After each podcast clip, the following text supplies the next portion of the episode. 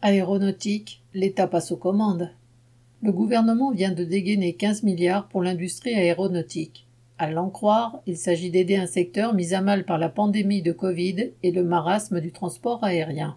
Ainsi, le géant Airbus dit n'avoir enregistré aucune commande en mai. Mais qu'à cela ne tienne, l'État est là pour y pourvoir. Ce sont d'abord les subventions massives de l'État. Dans l'automobile et à Air France, sous prétexte de sauvegarder les emplois, celles-ci ne servent qu'à abonder les caisses des grandes entreprises et de leurs actionnaires. Ensuite, il y a les commandes, et l'industrie aéronautique vient d'avoir droit aux deux en une semaine. Ouvrant grand la bourse de l'État le 9 juin, le ministre de l'économie, Bruno Le Maire, a décrit cette industrie comme, entre guillemets, une fierté nationale, à laquelle il s'agirait d'éviter, entre guillemets, tout décrochage face aux géants américains et chinois. Ce serait donc pour défendre la souveraineté nationale qu'il vole au secours des quatre géants bien de chez nous, Airbus, Safran, Thales et Dassault. À l'unisson avec le ministre, la vice-présidente PS du Sénat, Marie-Hélène Conway-Mouret, a renchéri. Il ne faut absolument pas que l'industrie de défense française soit abandonnée. Le ministère des Armées a fait savoir dans la foulée qu'il allait accélérer l'achat d'avions ravitailleurs et d'hélicoptères militaires Caracal pour 600 millions.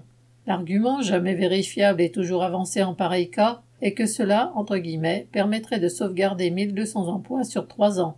On connaît la chanson.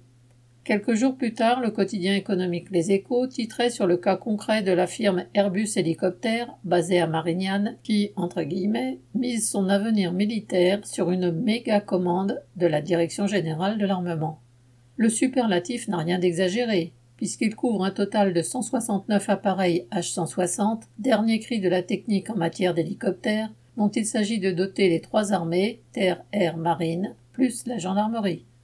Quant aux applications civiles, sauvetage en mer ou en montagne, lutte contre les incendies, transport de passagers, etc., si quelque chose est prévu, le ministère de l'économie, celui des armées et la presse spécialisée le cachent bien c'est que dans une économie mondiale en crise, l'utilisation pacifique des progrès technologiques ne rime pas forcément avec affaire, alors que les conflits guerriers sont une source quasi inépuisable de profit pour de plus en plus de secteurs de la bourgeoisie, surtout quand leur État passe les commandes et les subventionne avec de l'argent public. Pierre Lafitte.